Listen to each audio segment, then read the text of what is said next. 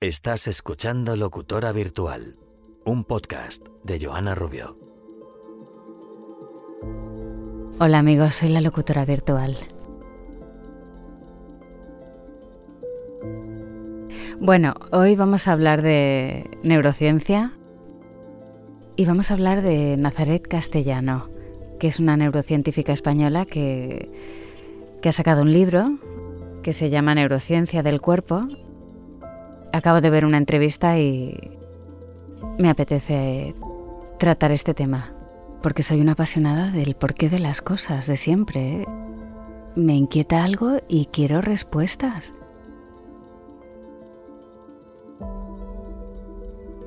Como no soy una ilusa, pues al final trato de buscar en internet para ver si cotejo mi teoría o, o la descarto. ¿Os parece? Vamos allá.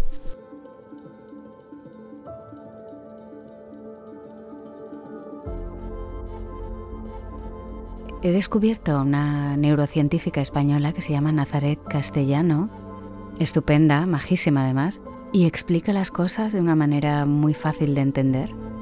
Porque claro, los estudiosos del cerebro, de la neurociencia, suelen ser como el profesor chiflado, ¿no? que hablan de cosas y en unos términos que solo los entienden los de la profesión. Y esta chica lo acerca mucho al público. Habla de cosas tan interesantes como que el cuerpo percibe antes lo que la mente aún no sabe.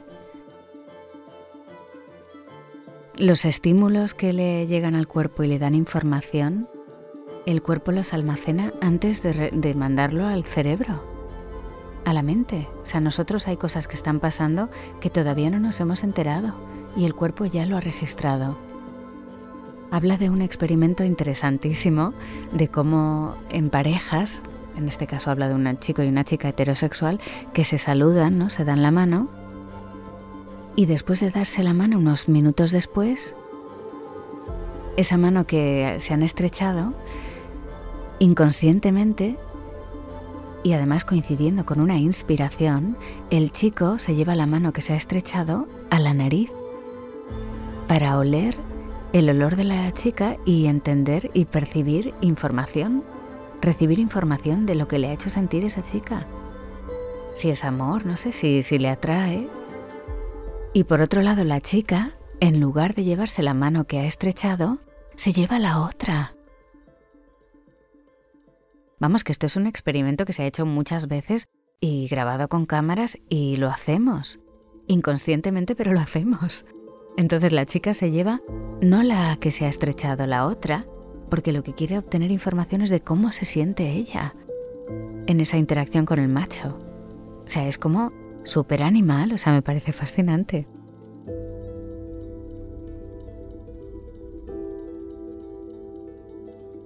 Dice que en muchas de las interacciones que tenemos,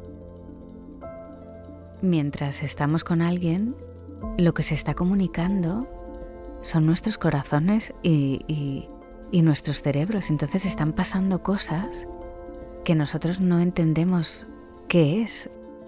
Claro, entiendo que es eso que nos pasa, que de repente conocemos a alguien y decimos, ay, no sé por qué, pero me cae fenomenal. O, o ves a alguien y tú todavía no sabes que te gusta, pero tu cuerpo ya está reaccionando a, a, esa, a, ese, a esa atracción o alguien que te sientes que te, tira para abajo, ¿no? que te, llena de malas energías o de buenas energías. Es información que no tenemos todavía a nivel consciente, pero que el cuerpo ya la está filtrando, la está, la está sintiendo, ¿no? Y luego presenta eh, escenarios posibles de, de tipos de persona que eh, es, muy curioso porque, claro, todos nos identificamos con uno, veréis. Dice que cuando el corazón y el cerebro están muy comunicados, de manera muy estrecha, mm, ves las cosas muy sesgada por tu persona, ¿no? por tu visión, tu, tu juicio. Y eso yo me he sentido súper identificada, sobre todo los primeros 30 años de mi vida, porque claro, gracias a Dios la vida es evolucionar, ¿no?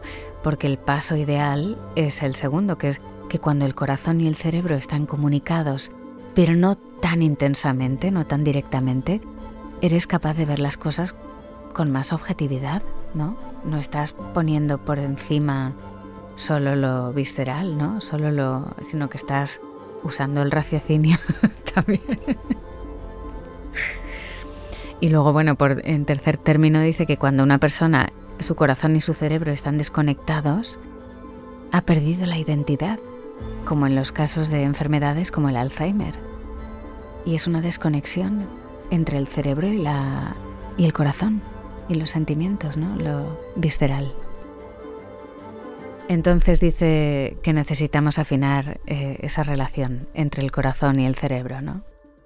Y maneras de, afinar esa relación, pues tratando de desestresarnos, ¿no? Dice que vivimos eh, demasiado estresados y que hay muchos agresores en nuestro entorno que podemos eh, hacer que no nos dañen tanto, porque el cuerpo registra, mira, habla de cuando hay un hecho traumático, hay una desconexión entre la amígdala y el cerebro, entonces muchas veces estás viviendo un hecho traumático y falla la memoria. ¿Mm? El cuerpo está registrando sensaciones negativas, por ejemplo, pero la memoria no lo recuerda. Y es por eso que ahora, por ejemplo, en psicología, y bueno, se lleva haciendo con el tema de la hipnosis, hay gente que, por ejemplo, ha tenido un accidente o un atraco o algo, una cosa traumática, un hecho violento, no sé, algo traumático, y viene la policía y dice, explíqueme qué ha pasado. Y la persona dice, es que no me acuerdo de nada. Por esa desconexión entre la amígdala y el, y el cerebro causada por el momento de estrés.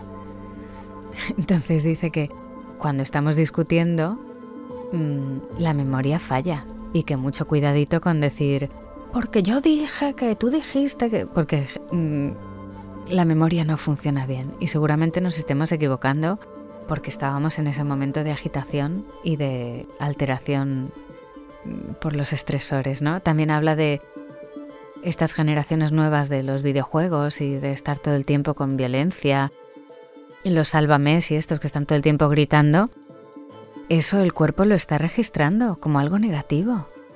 Dice que está en nuestra mano tratar de proteger el, daño colateral que, que todos esos eh, estresores eh, ambientales están causando en nuestro, en nuestro organismo, ¿no? Porque al final hay una comunicación que empieza de la mente al cuerpo y otra que va del cuerpo a la mente, ¿no? Y como dice que no vemos las cosas como son, sino como somos, es interesantísimo. O sea, es los Google Glasses, ¿no? Que yo siempre he dicho. O sea, ver la vida desde mi perspectiva, desde mi pantalla de, televisión, ¿no? Yo estoy viendo mi, mi vida y mis circunstancias. O sea, vivimos una realidad común que es particular para cada uno de nosotros y la hacemos común Mm, porque tratamos de, encontrar un punto de, unión, ¿no? De conexión. Pero estamos, esto es como Matrix, ¿no? Cada uno estamos en una dimensión. Y dice que curiosamente la parte más involucrada en esta percepción subjetiva de, de nuestras interacciones es el corazón. Por eso es tan importante saber quién eres y cómo sientes y, cómo es tu perspectiva de la vida para comprender tu entorno y comprender a los demás, o sea, saber eh, quién eres tú para poder salirte de quién eres tú y, y, ponerte en el lugar de otro y entender la perspectiva de lo que está viviendo. Es como ser capaz de hablar distintos idiomas, ¿no? Para comunicarte con cuanta más gente posible, ¿no? Básicamente eso es, para mí eso es la, empatía, ¿no? la capacidad de ponerte en el lugar de otro y saber cómo está recibiendo lo que tú le estás diciendo, ¿no? O, cómo está sintiendo un hecho particular, ¿no? desde mi dimensión virtual, yo grabo estos programas, los subo como podcast y vosotros cada uno estáis escuchando un podcast distinto. Y a algunos les caeré fenomenal, otros me odiarán, eh, algunos entienden perfectamente lo que digo y otros estaréis diciendo, pero esta chica que se dedique a otra cosa, ¿no? Así que bueno, súper interesante el tema del cerebro y de las emociones. Ah, bueno, dice que por ejemplo esa idea de que uno nace y es optimista o es positivo o es eh, tremendista o siempre es muy exagerado, todo eso, dice que eso mm, se cultiva, que hay gente que piensa que eso viene de serie, ¿no? No siempre fue muy optimista.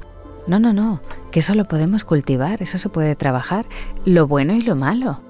Si tú sabes que eres muy pesimista, puedes, una vez que eres consciente de que tienes ese, e, ese talento, esa virtud o ese defecto, como lo queramos llamar, puedes trabajarlo, puedes cultivarlo, puedes eh, mm, deshacerlo o, o desarrollarlo. Y esa visión de que, de que podemos trabajar sobre nosotros mismos es fascinante también es un poco como la neuroplasticidad ¿no? del cerebro, que, se vuelven, que se crean nuevos circuitos neuronales, ¿no? nuevos caminos. Pues es muy ilusionante y motivador. Decir, a ver, si yo quiero llegar a ser una persona así, está en mi mano. Igual que está en mi mano dejar de vivir eh, estresado. Cuidarme, está en mi mano. Así que bueno, ha sido interesantísimo Nazaret Castellano, me ha encantado, eh, buscaré su libro. Espero que os haya dado mucho que pensar y, y estoy segura que sabéis si sois de los que ven las cosas muy sesgadas por su persona, porque el corazón y el cerebro están muy comunicados, o si sois eh, más ¿Sois capaces de ver la vida con objetividad? Y habéis aprendido a separar un poquito el corazón del cerebro. Bueno amigos, os mando un beso muy fuerte, de una manera objetiva. y hasta la semana que viene. Un besito muy fuerte. Gracias. Chao. Has escuchado Locutora Virtual, un podcast de Joana Rubio.